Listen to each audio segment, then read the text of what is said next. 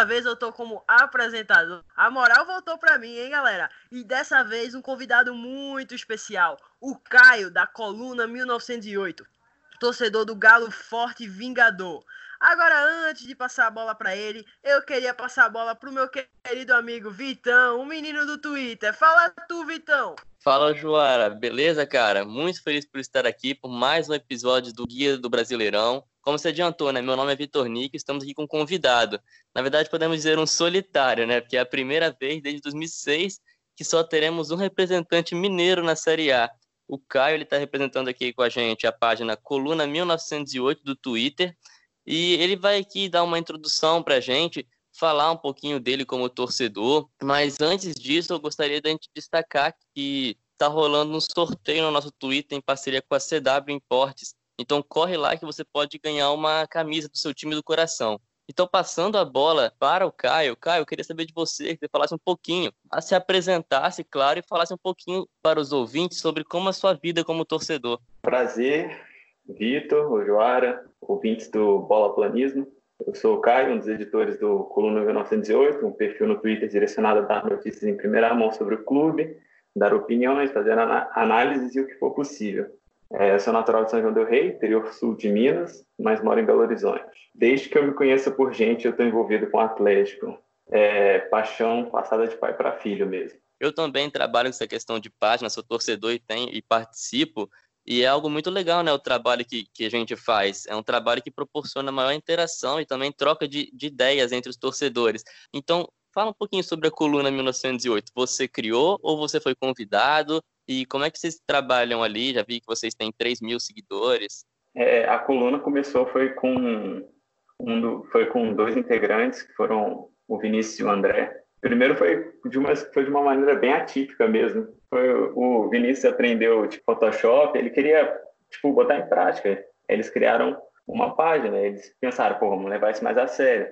Aí eles me convidaram, convidaram mais um amigo jornalista, a gente faz parte da diretoria. Agora o time está crescendo cada vez mais, mas assim, de membros da diretoria são quatro pessoas, basicamente. A parte de, das informações, é, a gente tem sorte, porque as pessoas que, estão que já estão envolvidas com com as informações dadas em primeira mão, são uma comunidade até bem tranquila e bem unida. Pessoas que realmente ajudam. Coluna está com alguns outros projetos que já estão saindo do papel, mas a gente está vendo até onde consegue subir aí, né? Pô, Caio, muito legal a sua página, a iniciativa dela. Vou passar a bola para você, para você falar um pouquinho sobre o que esperar do Atlético, o que esperar do Sampaoli, o que esperar do Keno e outra. Como essa parceria com a MRV vai ajudar o Atlético? A construção do seu novo estádio, muitos investimentos. Poderia falar um pouquinho mais é, sobre isso com a gente? Como você sabe, né, o Atlético passou por um momento bem conturbado no início da temporada, com o diretor Rui Costa, que bancou a vinda do treinador Rafael Dudamel num, num elenco que os jogadores mais qualificados tecnicamente não se encaixavam nas características do jogo, do jogo proposta por ele, ter volantes mais fortes, assim, retomada de bola, lançamento o tempo todo para os alas, é, um centroavante que faça um bom pivô. O Atlético sofreu muito no começo do ano por isso, não tinha essa, não tinha os materiais que ele necessitava. Deu na queda da Sul-Americana, deu na queda da Copa do Brasil. Rui Costa demitido, Dudamel demitido. Plano financeiro foi comprometido porque causou um dano irreversível. O Atlético tinha uma projeção estipulada para alcançar certa, certo dinheiro, mas então depois disso, São Paulo e depois foi buscar o Matos. Matos que ia para o time inglês lá, o Reading da Championship, da segunda divisão inglesa, mas que não ter conseguido o visto, ele ficou por aqui mesmo e o Atlético conseguiu contratá-lo. Nisso, o Rubens Meninho, sócio majoritário da MRV, sentiu confiança, ele era parceiro do presidente do Atlético, Sérgio Sete Câmara.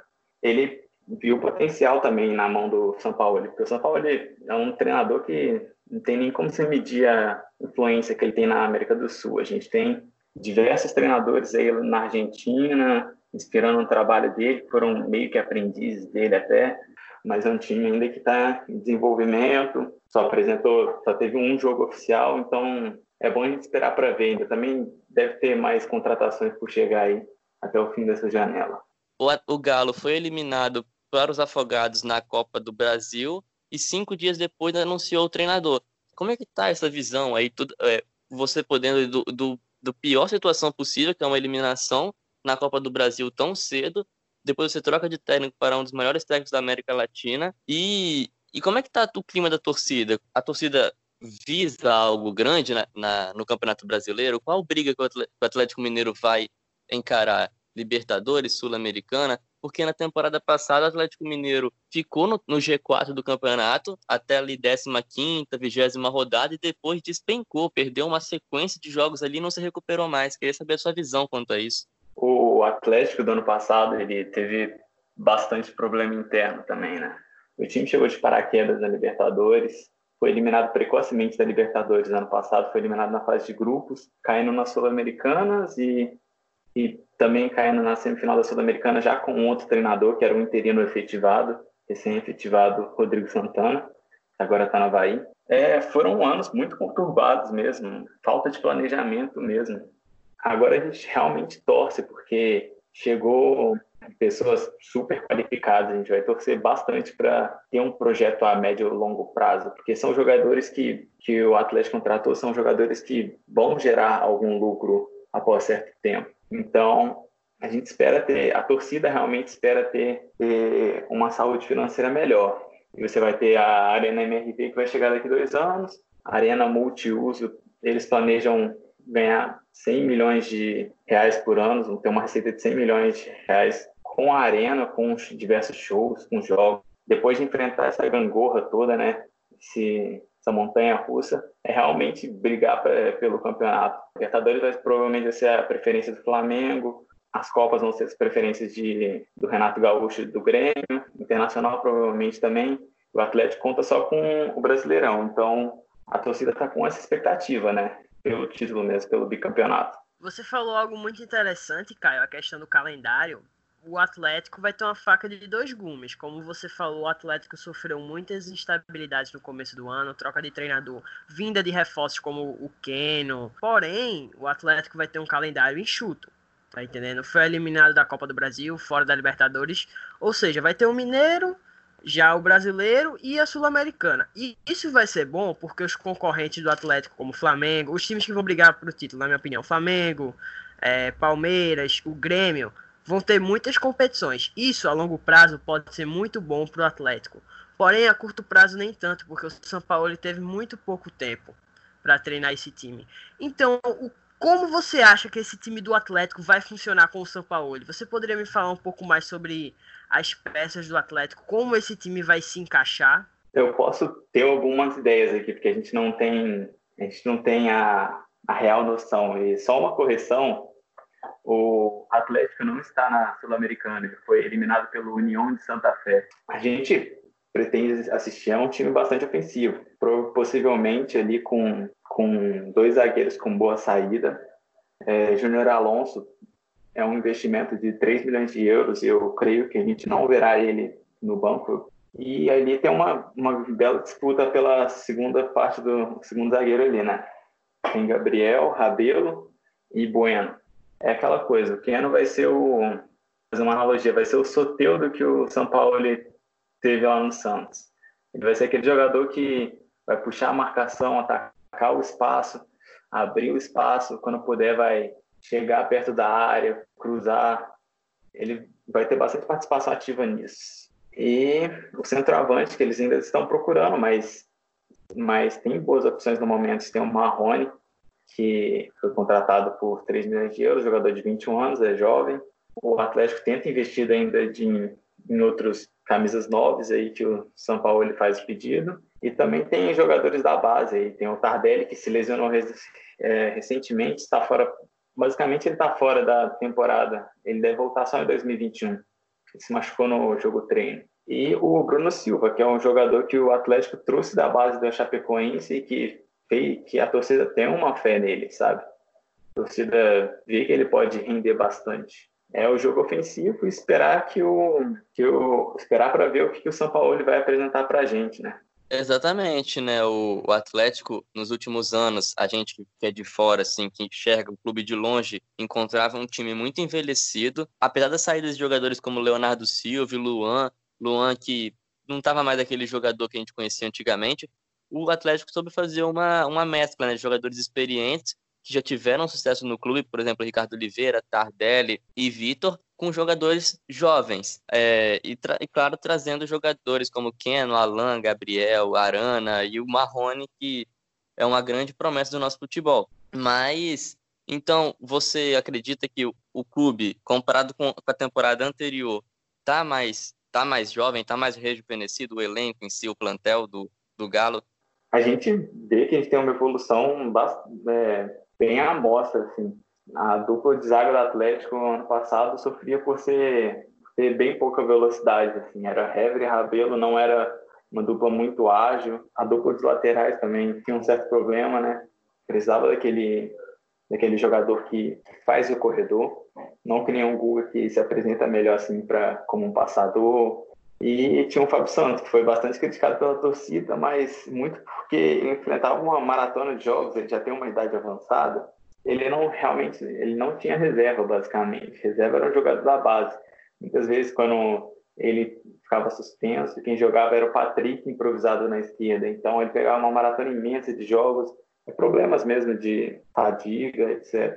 Você tinha um time, um elenco que era que não ia muito além das peças titulares, da qual as peças titulares não não já não apresentavam um alto desempenho. Então agora você tem um banco que é até bem mais recheado, você tem opção para goleiros, tem o Vitor no banco, é, zagueiro você vai ter Hever, Rabelo, Bueno, o Gabriel, um dos dois estão brigando por uma vaga, gente vai ter os outros três que vão ficar no banco. A lateral esquerda gente vai ter o Fábio Santos que vai poder jogar descansado e o Arana de titular, possivelmente. A contratação também do começo do ano do Mailton, um jogador jovem do que era do Operário Ferroviário em 2019, fez bom, boa Série B e também deve ocupar essa vaga de lateral reserva, o próprio Guga como titular. Meio campo já tem diversas opções, aí tem Natan, Johan, Alan Franco, Alan, Jair, Blanco, é uma infinidade de opções ali no meio campo que o São Paulo vai poder desfrutar. É, na frente você vai ter o Marrone que joga de ponta esquerda, o Marquinhos, revelação da base, que fez, fez bom final de Campeonato Brasileiro ano passado, também é ponta esquerda. O Keno, que vai ser o que é o possível titular. Na direita ter o Savarino, Otero, tem jogadores da esquerda que podem fazer a direita também. Centroavante ali você você tinha o Tardelli, né, que foi o problema que foi que lesionou, e tem o Marrone que pode jogar de centroavante, parece que ele está treinando como centroavante. Tem umas notícias recentes dele que falam sobre isso. E o Bruno Silva, né? Ainda estão à procura de mais um que possivelmente assumiria assim com unanimidade. Você falou sobre o elenco do Atlético, como você falou essa mescla de jogadores jovens com veteranos queria falar um pouquinho sobre três jogadores. Agora uma pergunta pessoal minha, como torcedor do esporte. Fiz uma. É, quebrei o protocolo aqui, que é o Iago Maidana, o Patrick e o Bruninho. Não, brincadeira, não quero saber nada se são bons ou ruins. Minha pergunta é o seguinte: é, uma coisa muito legal que eu tô vendo no Atlético é que vocês estão enxugando a folha. Tá entendendo? Emprestando muitos jogadores. E muitos desses jogadores são jogadores jovens. Ou seja, o Atlético tem no elenco jogadores velhos e experientes e está emprestando muitos jogadores jovens, como o próprio Bruninho e o Iago Maidana. Como esse trabalho de base do Atlético vem sendo feito e mais do que isso, o Atlético, como você mesmo falou, trouxe uma promessa da Chape, o Bruno Silva, trouxe o Marrone, que, são, que é um jogador jovem. Como esse planejamento de contratação de jogadores jovens está tá sendo feito pelo Atlético? Isso também foi outra coisa que, com os passados anos, a gente pôde, o Atlético pôde evoluir assim, né? O Atlético sempre teve uma base bastante defasada. É, são jogadores que saem pelas portas dos fundos, que, que depois estouram em outros clubes, como aconteceu com o Fred, que hoje está no Manchester United, que ele, com 16 anos, saiu do Atlético e foi para o, para o Internacional. Chegou o Júnior Chávari, que é o, que é o novo diretor de base, que que recebe bastante apoio lá da diretoria do próprio Atlético, do presidente, que faz um ótimo trabalho, né? tentando um time de transição agora, contratando jogadores assim de baixo valor, que são jovens, que eles veem potencial assim. Tem o, o Sávio, que foi um dos destaques do, do, do campeonato que a seleção brasileira conseguiu sub-15 seleção sub-15 conseguiu, que tem 16 anos agora, né? Foi o campeonato que eles conseguiram no passado. E que provavelmente vai ter chance no profissional. O São Paulo conta com ele. Wesley Hudson também, um volante que foi super bem na copinha. Então, a gente está tendo uma prospecção melhor assim do futuro do Atlético depois que passaram para pessoas que têm mais experiência nesse ramo para esse controle da base, sabe? O Júnior Chávar, ele tem referências no Grêmio, no time paulista, não recordo o nome agora, mas no Grêmio ele ajudou a, com boas revelações, se não me engano, o Everton era da época que ele trabalhava no, na base antes dele subir para o profissional, que, que, essa revolução mesmo interna dentro do clube é essencial para melhorar a expectativa de vida do clube. Eu acho que agora eu estou indo para minha última pergunta minha, né, dos vários eu já não sei, porque a gente está com o tempo um pouquinho em cima, é, é só uma pontuação mesmo, vou colocar o Caio contra a parede, que na temporada passada o Galo teve uma receita recorde de 350 milhões de reais. É, e é algo intrigante, que a gente não sabe de onde que sai tanto dinheiro, porque eu lembro que na temporada de 2019, o Atlético Mineiro não terminou no G4, terminou na parte de baixo da tabela, caiu na fase de grupos da Libertadores.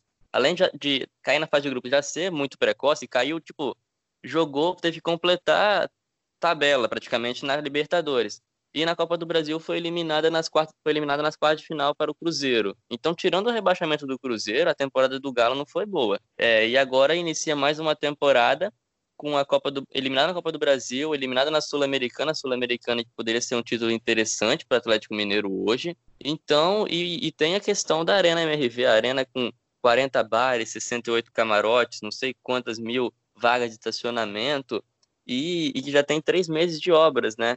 O valor inicial era de 400 milhões de reais, sem contar, mas isso cortando o valor da doação do terreno, que foi nos, nos 50 milhões de reais, e, e isso daí está previsto para 2022 só.